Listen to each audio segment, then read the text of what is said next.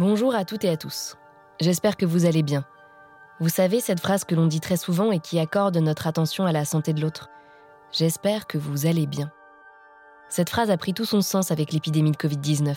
Elle nous rappelle que la bonne santé est au cœur de la vie et que comme la politique, c'est une affaire collective.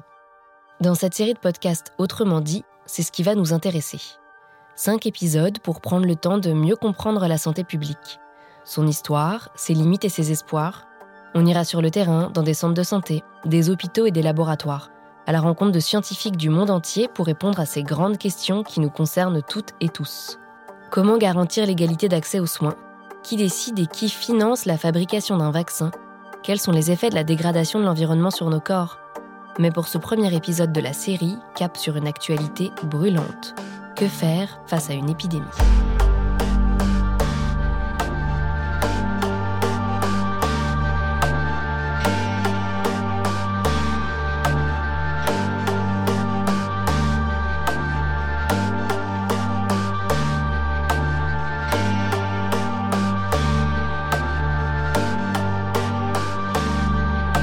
Autrement dit, saison 1, comprendre la santé publique.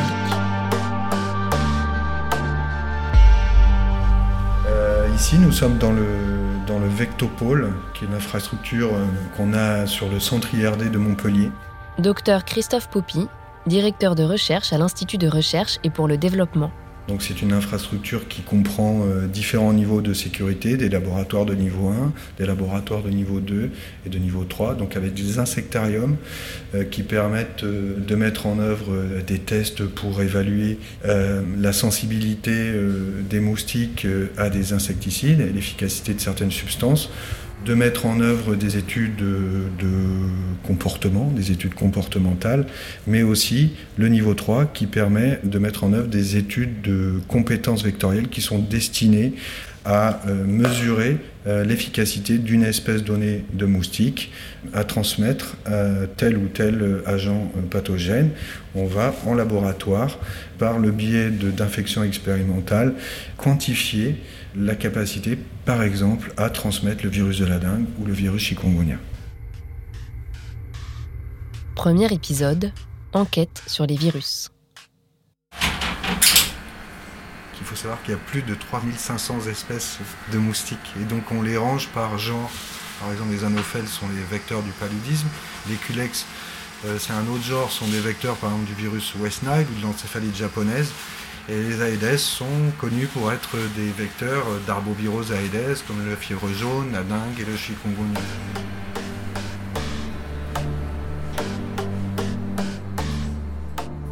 Un vectopole Ranger des moustiques par genre Si Christophe Poppy et ses équipes de l'Institut de recherche et pour le développement attachent autant d'importance aux arthropodes appelés plus communément moustiques, ce n'est pas seulement pour leur élégance, mais pour comprendre la façon dont ces insectes jouent un rôle primordial dans la diffusion des maladies sur notre planète.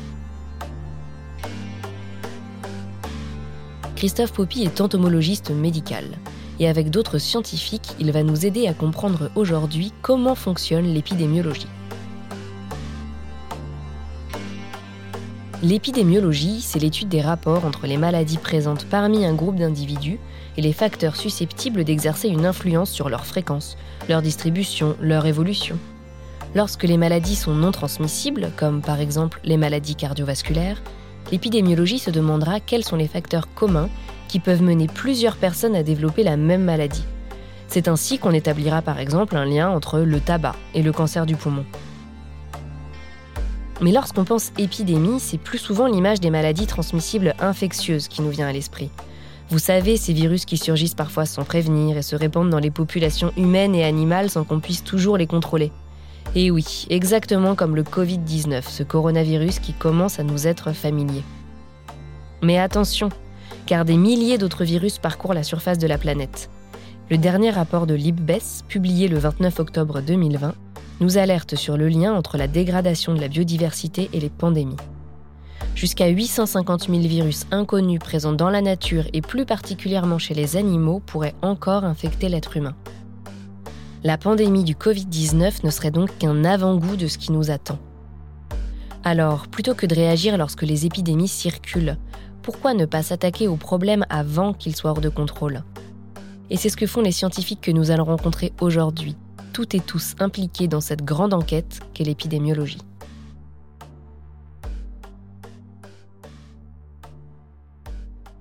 L'épidémiologie, c'est à la fois euh, l'observation avant tout de la santé euh, euh, en santé humaine, après la définition des mesures d'action pour comprendre l'origine et des mesures d'action pour bloquer et évidemment les mesures d'action pour prévenir et éviter une nouvelle épidémie. Docteur Laurence Baril, directrice de l'Institut Pasteur du Cambodge, médecin spécialiste des maladies infectieuses.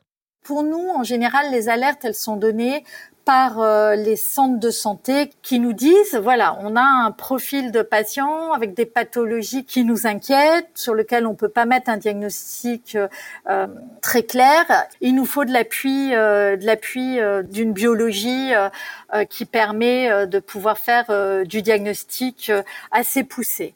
Et donc, en général, les échantillons nous arrivent et en même temps des informations sur les profils des, des patients. Donc, on a tout un panel de virus qu'on regarde. Bon, la dengue étant très fréquente, donc euh, si c'est un profil qui ressemble à de la dengue, on va commencer par ça. Mais par exemple, là récemment, on a eu euh, une nouvelle épidémie de chikungunya. C'était pas arrivé depuis quelques années, avec euh, surtout nos nos collègues pédiatres qui nous ont alertés en nous disant qu'ils avaient euh, des cas qui pourraient plus ressembler un peu euh, à la rougeole. Et euh, du coup, on a tout de suite pensé que oui, des fortes fièvres, ce type de lésions cutanées pouvait être du chikungunya. On leur a demandé des échantillons et évidemment, on a, on a confirmé que c'était du chikungunya et après l'alerte a été donnée la réponse, elle commence avant tout par l'information des personnels de santé et puis euh, ensuite beaucoup de communication auprès des populations avec des systèmes par euh, radio, télévision, information, Facebook, euh, pour que les gens sachent que les, évidemment l'épidémie de chikungunya a été confirmée et que sur certains tableaux cliniques, ils n'hésitent pas à aller dans les centres de santé, mais aussi ils commencent la lutte antivectorielle puisque c'est un moustique qui pique le jour et un moustique pour lequel il y a quand même des mesures à prendre pour se protéger et pour euh, éviter euh, que l'épidémie se répande d'une manière trop, euh, trop intense. Vecteur. Le mot revient sans cesse dans la bouche des scientifiques rencontrés pour cet épisode. Car pour qu'un agent pathogène, une maladie, passe d'un corps à un autre, il lui faut un moyen de transport. Postillon, sang, ce sont parfois des éléments du corps humain, dans d'autres cas, c'est notre environnement, comme les eaux souillées par les excréments pour le choléra. Et parfois, c'est un autre être vivant qui s'en charge. Des insectes, des rongeurs, des mollusques même.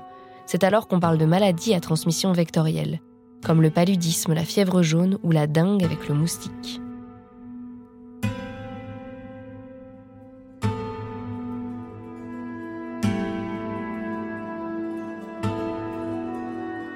La totalité des arbovirus, c'est-à-dire des virus euh, qui sont euh, transmis par euh, des moustiques à l'homme et à l'animal, la totalité sont à l'origine des virus qui circulent dans la faune sauvage.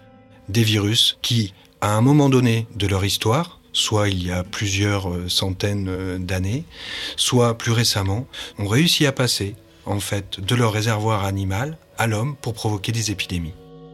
Un animal réservoir, c'est un animal qui va naturellement maintenir à long terme un virus donné. Par exemple, pour le réservoir de la fièvre jaune en Afrique, on estime que ce sont des petits singes qu'on retrouve au niveau de la canopée qui sont les réservoirs.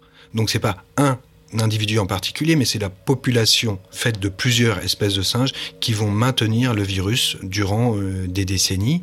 Les moustiques participent aussi en tant que réservoir parce qu'ils sont capables de maintenir, notamment par un phénomène de transmission verticale, du virus pendant de longs mois quand les conditions à la transmission ne sont pas favorables, notamment quand il n'y a plus de singes susceptibles à l'infection. Un virus peut donc rester de longues années hébergé dans une population animale sans jamais entrer en relation avec l'homme. Il vit et évolue à son rythme. En termes généraux, un virus, c'est quelque chose qui n'arrive pas à survivre eux-mêmes. Visnad Wong, virologiste à l'Institut Pasteur du Cambodge. On dit que les virus, ce sont des parasites des cellules. Ils ont besoin d'aller dans les cellules, soit chez l'homme, soit chez les animaux ou les plantes, pour pouvoir survivre et aussi pour pouvoir se multiplier. Pour comprendre comment les virus fonctionnent, les virologistes les cultivent. Et oui, comme des plantes. Ils font croître ces organismes vivants et peuvent ensuite mieux les étudier. Cultiver un virus, c'est une pratique euh, importante en virologie. Donc, euh, si on arrive à cultiver le virus, on pourrait avoir la souche virale pour pouvoir comprendre les caractéristiques du virus. On peut les séquencer pour avoir le génome, pour, étudier le génome du virus, pour essayer de, de voir l'origine du virus. Est-ce que c'est un virus qui est d'origine animale? Est-ce que c'est un virus qui est d'origine euh, euh vectorielle? Et aussi, dans un autre aspect, si on arrive à cultiver le virus, on peut se servir de ce virus pour développer des tests de diagnostic, par exemple des tests sérologiques pour détecter les, anticorps euh, que nous développons contre ce virus. Et avec ces outils euh, de détection des anticorps, nous permettra de comprendre euh, l'ampleur de, l'infection de ce virus dans, la population. C'est-à-dire qu'on arrive à aller dans, un, dans, dans, une communauté, par exemple, de prélever des gens dans cette communauté et tester combien de pourcentage de personnes ont été infectées des milliers de virus circulent aujourd'hui sur la planète, mais la recherche est encore très loin de les avoir tous découverts. On arrive maintenant à connaître mieux avec de la recherche des virus chez l'homme, aussi à documenter des virus qui donnent des maladies euh, chez des animaux, et aussi euh, des virus qui donnent des maladies chez des plantes. Mais derrière tout ça, il y a aussi d'autres virus qu'on ne connaît pas encore, qu'on n'arrive pas encore à les découvrir. Parce qu'on sait bien que les virus continuent à évoluer en termes euh, génomiques. Et à un moment, un virus arrive à, sauter euh, la barrière d'espèce. Sauter la barrière d'espèce, ça veut dire quoi?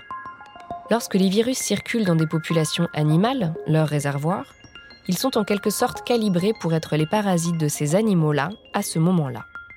Mais comme tous les organismes vivants, les plantes, les humains, les animaux, les virus sont en constante évolution. Ils se transforment, s'adaptent à leur environnement pour y survivre. C'est ce qui leur donne la faculté de passer d'une espèce à une autre lorsque deux individus entrent en contact, comme lorsqu'un moustique pique un humain. Ce passage peut se faire quand un homme va en forêt et se retrouvent exposés à la piqûre euh, de moustiques forestiers qui sont eux-mêmes infectés par des virus qui circulent chez les animaux. Ce passage peut se faire également lorsque l'homme, tout simplement, construit des villages à l'intérieur des forêts ou à proximité des forêts.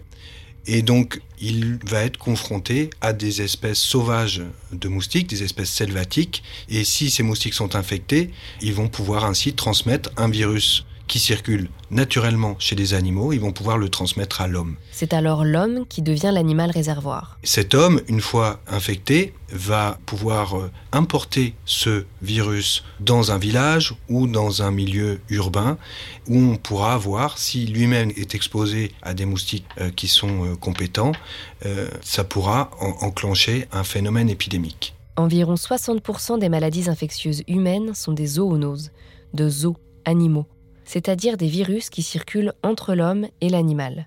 Ce sont eux qui doivent nous inquiéter, car lorsqu'ils nous infectent pour la première fois, nous n'en connaissons rien. Une zoonose, c'est un virus particulier qui est normalement présent chez des animaux, mais à un certain moment, ce virus arrive à infecter l'homme et cause une maladie euh, chez l'homme et avec des potentiels causer des, euh, épidémies ou une pandémie comme on voit à présent dans le cas de coronavirus qui cause la maladie Covid-19. Et ça n'arrive pas qu'en forêt. Les lieux où se croisent les espèces sont souvent bien moins exotiques et grandioses qu'on ne l'imagine. Avec le docteur Christophe Poppy, je pars à la rencontre d'Aedes albopictus, le moustique tigre, sur le parking de l'Institut de recherche et pour le développement à Montpellier, dans le sud de la France. Là, entre les voitures et la route, il m'explique l'importance d'une surveillance des arboviroses, les virus transmis par les moustiques. C'est un, truc, euh, genre en termes de. Le truc où, hélas, la population peut pas faire grand chose, c'est un coffret ici euh, électrique, de raccordement électrique. Je sais pas si c'est électrique ou le téléphone, ça a l'air du téléphone. Et donc, en fait, euh, ça va euh, retenir de l'eau et c'est pas totalement hermétique. Et donc les femelles d'Albopictus vont pouvoir euh, pénétrer à l'intérieur, pondre des œufs et les larves vont s'y développer. Et c'est un gîte larvaire et on le voit pas, on n'y pense pas, il est impossible à, détruire, à vider même. Et donc là-dedans, on va très probablement trouver des larves. Ah, j'ai vu des trucs bouger quand même. Normalement, ça là, un petit truc comme ça, ça produit chaque semaine 1000 femelles à peu près. Ah mais là, il y a un moustique qui vient de sortir euh, qui, est sur ton, qui est sur ton coude. Ah oui, oui. c'est ça. Il est noir et il est de blanc. Et tu vois, c'est lui. Et il y en a plein là. Ouais. Et donc, qu'est-ce que c'est que euh, la veille Justement, la veille euh, vectorielle? la veille, alors la veille. Alors je vais t'expliquer les choses de manière plus globale. La surveillance d'arbovirose va comprendre différents volets. Euh, par exemple pour la dengue, on va surveiller, on a un volet euh, virus, donc la circulation euh, chez, les, chez, les, chez les hommes, mais aussi un volet de surveillance entomologique. Alors la surveillance entomologique, elle va comprendre un, de regarder dans un territoire donné ce qu'on a comme espèce potentielle de vecteurs. Par exemple, en France hexagonale, euh, ça va être de surveiller quels sont les départements qui sont colonisés par Aedes albopictus, euh, parce que la colonisation représente un risque en termes de, d'épidémie si on a introduction d'un virus qui serait transmis par Aedes albopictus. Donc ça, c'est la veille, présence-absence. Donc il y a des programmes de surveillance. Après, pour aller un peu plus loin, la surveillance, on va essayer de quantifier les populations euh, des vecteurs qui sont présents. Ensuite, dans la veille, on va regarder un petit peu au-delà de la distribution géographique, on va étudier sa distribution temporelle, savoir à quelle période de l'année il est présent, afin de définir les fenêtres où on va avoir une transmission euh, potentielle. La veille euh, entomologique, ça veut, ça veut aussi dire, être capable de dire, est-ce que les moustiques qui sont présents sont compétents pour la transmission d'un virus donné, par exemple pour la dengue, est-ce que euh, euh, les moustiques qui vont être présents euh, à Montpellier, par exemple, sont capables de transmettre correctement le, virus à l'occasion d'une nouvelle piqûre? Voilà, les programmes de surveillance impliquent aussi de, de, savoir si à un moment donné, les insecticides qu'on pourra utiliser pourraient être efficaces. Les virus S'ils veulent passer la barrière interespèce, doivent donc être compatibles avec les moustiques qui les hébergent. Mais comment circulent-ils à l'intérieur même de l'insecte? Christophe Poppy nous l'explique. Alors c'est bien simple, dans la nature, un, virus, il est transmis par un moustique, mais pas du tout sur un mode seringue, seringue vivante. Il y a une vraie interaction entre le virus et son vecteur. Donc un moustique forestier euh, va piquer un singe porteur euh, du virus, euh, il va prélever du sang, ce moustique. Ce virus va se retrouver dans l'intestin de ce moustique.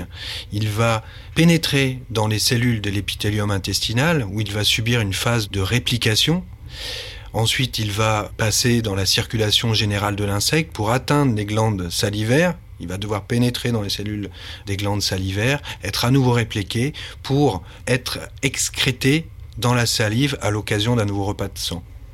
On est très très loin de l'image de la seringue parce que tout ce parcours du virus dans le moustique, c'est un parcours du combattant avec euh, de la reconnaissance, euh, des mécanismes de, reconnaissance pour pouvoir pénétrer dans la cellule, d'avoir les bonnes clés pour se répliquer en, intracellulaire, avec toutes, euh, toutes les clés pour pouvoir échapper au système immunitaire de l'insecte, pour enfin être transmis. Et ça, ce ne sont pas tous les moustiques qui sont, capables de le faire. C'est pour ça qu'il y a une certaine spécificité entre le virus et, le moustique, et ça prend un certain temps. Le virus est un combattant, une sorte de super-héros capable de s'adapter à des situations périlleuses. Il ne doit pas seulement traverser l'organisme de l'animal vecteur, mais aussi trouver le bon moyen de transport. Un rongeur ou un insecte, une tique ou un moustique Et quel moustique? Aedes albopictus? Aedes aegypti? Au sous-sol de l'IRD, dans des laboratoires hautement sécurisés, les scientifiques incubent et mènent l'enquête. On va, on va faire un repas euh, expérimental, infectieux. On va prendre du sang de lapin et on va le mélanger à du virus et on va euh, gorger euh, artificiellement les femelles avec ce repas qui contient du virus à une dose connue. ensuite, une fois que ces femelles se sont gorgées de sang, on va les conserver pendant plusieurs jours Et à l'issue du temps d'incubation, on va regarder, essayer de détecter le, virus dans différentes parties du moustique, dans son intestin, dans son corps et aussi dans, la salive. On va faire saliver les moustiques, c'est-à-dire qu'on va récolter un petit peu de salive pour vérifier qu'à l'issue de l'incubation, on a présence ou non de, virus et du virus qui soit infectant derrière. Et donc une fois qu'on a ça, qu'on a mesuré tous ces petits paramètres à l'issue du temps d'incubation, on peut évaluer la compétence vectorielle du moustique testé vis-à-vis du virus testé. Les virus nous aident à regarder le vivant comme un ensemble en relation. Ils sautent les barrières interespèces, s'adaptent à leurs hôtes. Là où l'œil nu ne voit que des corps, des éléments distincts, eux savent décrypter les secrets d'un environnement où les différentes espèces, les humains, les animaux et les plantes dialoguent.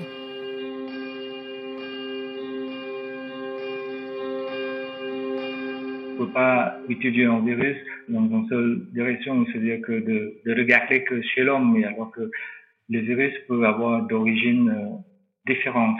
Donc, il faut aller regarder, euh, qu'on appelle maintenant euh, One Health, d'aller regarder en plusieurs directions chez l'homme, chez les animaux et aussi dans l'environnement qui favorise le passage d'un virus d'une autre à un autre. Cette approche One Health pour une seule santé souligne les interconnexions complexes entre la santé des personnes, des animaux, des plantes.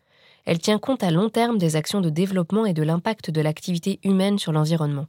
Mais comment les virus font-ils pour se propager à de nouveaux territoires, contaminer de nouveaux animaux et provoquer des épidémies chez l'homme? Tout part d'un phénomène local, tout part du, passage d'un virus euh, d'un animal à l'homme. Ensuite, on va avoir ce qu'on appelle euh, l'émergence euh, d'un virus chez l'homme au niveau épidémique. Donc ça peut être localement dans un pays, un niveau continent, et ensuite effectivement flamber et faire euh, tache d'huile et donc causer des épidémies comme ça a été le cas par exemple du virus chikungunya il y a quelques années ou plus récemment le virus Zika euh, et provoquer donc euh, des épidémies des épidémies chez l'homme extrêmement importantes. Et dans certains cas on ne peut pas exclure un retour euh, chez des animaux, euh, chez des animaux sauvages. C'est ce qui s'est passé il y a plusieurs siècles maintenant pour la fièvre jaune, qui est un virus originaire d'Afrique, euh, qui circule chez les singes en Afrique, qui a causé des épidémies chez l'homme, qui en cause encore aujourd'hui. ce virus a été transporté sur le continent américain euh, a causé de grandes épidémies et ce virus a trouvé le moyen de s'adapter à des réservoirs euh, locaux, donc des singes sud-américains, mais aussi à des vecteurs locaux, de sorte qu'on a eu l'installation d'un nouveau cycle selvatique avec de nouveaux acteurs dans un nouvel endroit. Les virus sont des organismes vivants qui évoluent sans cesse. Cela leur permet de s'adapter à de nouvelles populations animales et de proliférer. Une épidémie peut se calmer à un endroit du globe et repartir ailleurs. C'est pour cela que les scientifiques sont attentifs à toutes sortes d'alertes. Et donc là, qu'est-ce que tu es en train de faire? Alors là, je, suis sur un, gîte euh, potentiel qui est un coffret euh, France Télécom euh, qui contient, comme tu peux le voir, de l'eau et dans des conditions qui me paraissent propices à Aedes albopictus. Donc je suis simplement en train de, prélever de l'eau pour euh, constater ou pas la présence, euh, la présence de larves.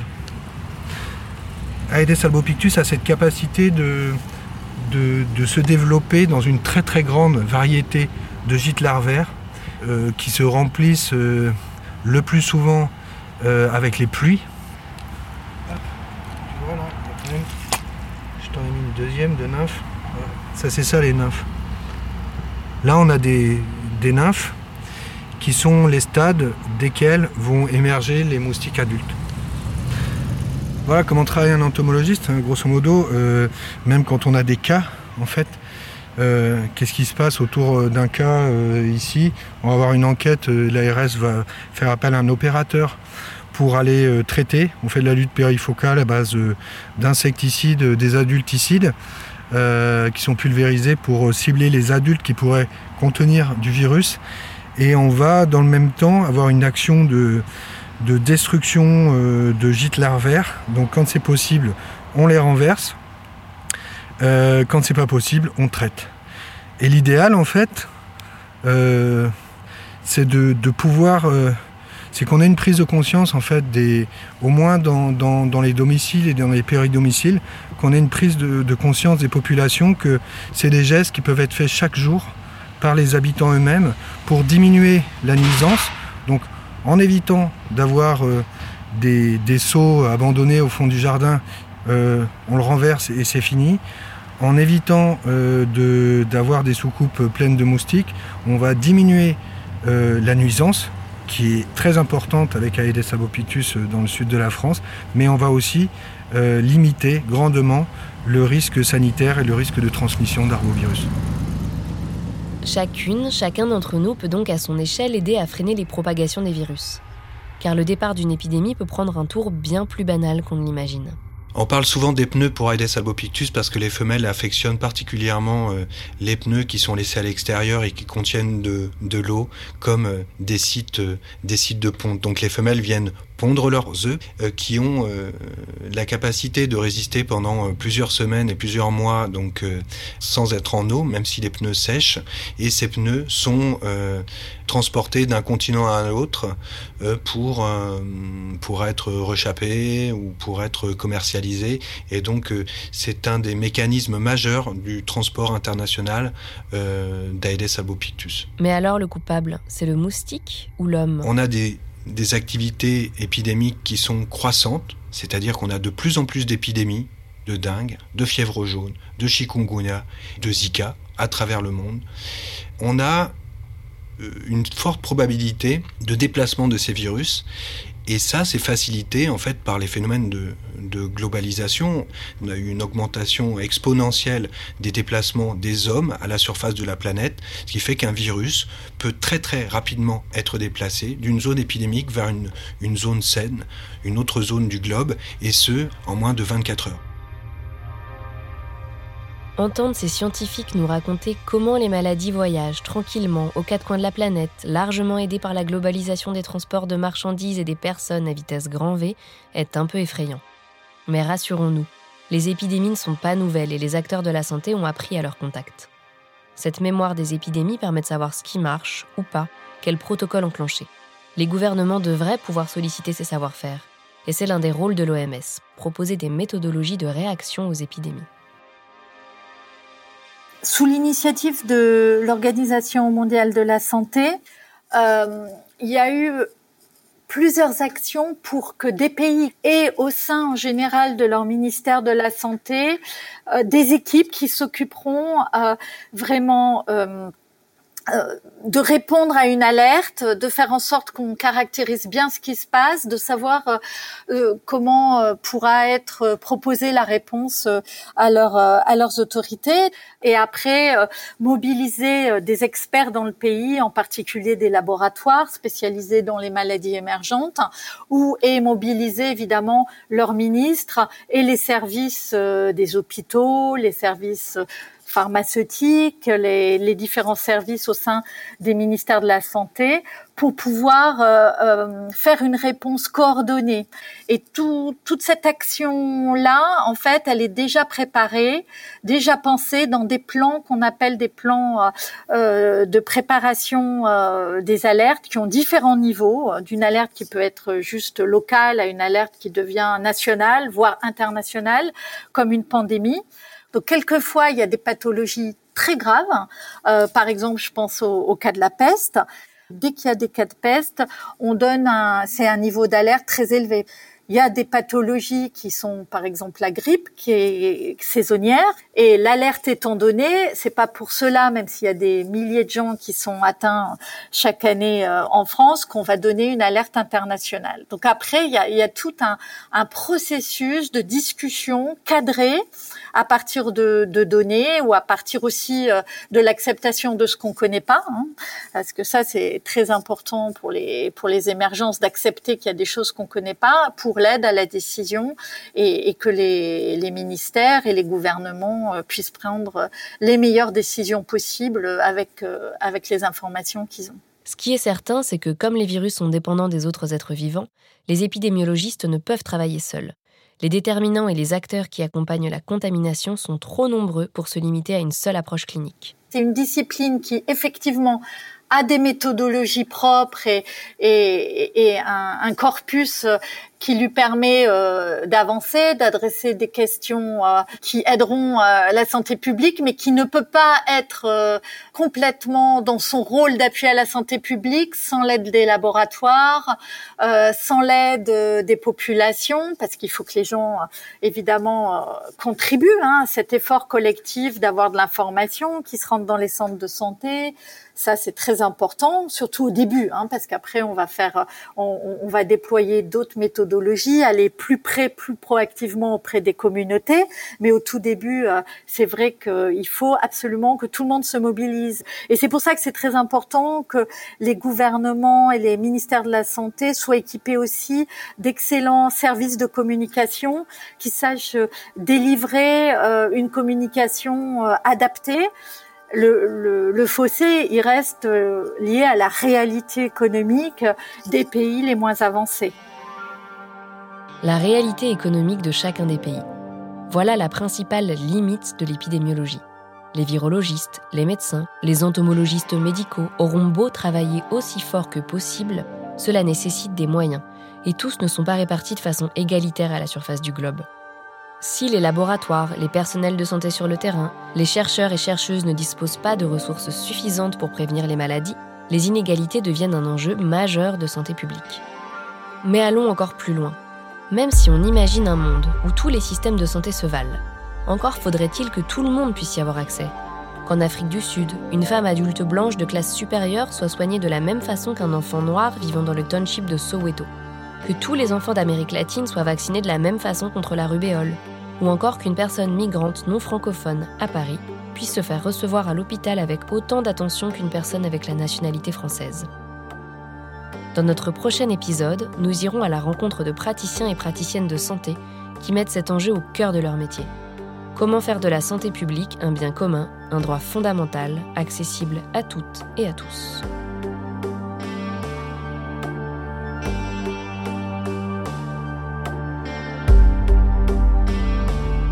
Pour ce premier épisode, je remercie Christophe Poppy de l'Institut de recherche et pour le développement, Laurence Baril et Visnad Wong de l'Institut Pasteur du Cambodge. Autrement dit est une série de podcasts créée par Making Waves et produit par l'Institut français. Au cours des cinq épisodes de cette série sur la santé publique, chercheurs, médecins et acteurs de la société civile française et internationale nous aident à comprendre ce grand enjeu du monde contemporain, les paysages multiples d'une question commune. Et parce que les idées voyagent mieux en plusieurs langues, le podcast est disponible en anglais sous-titré sur les plateformes et les réseaux sociaux.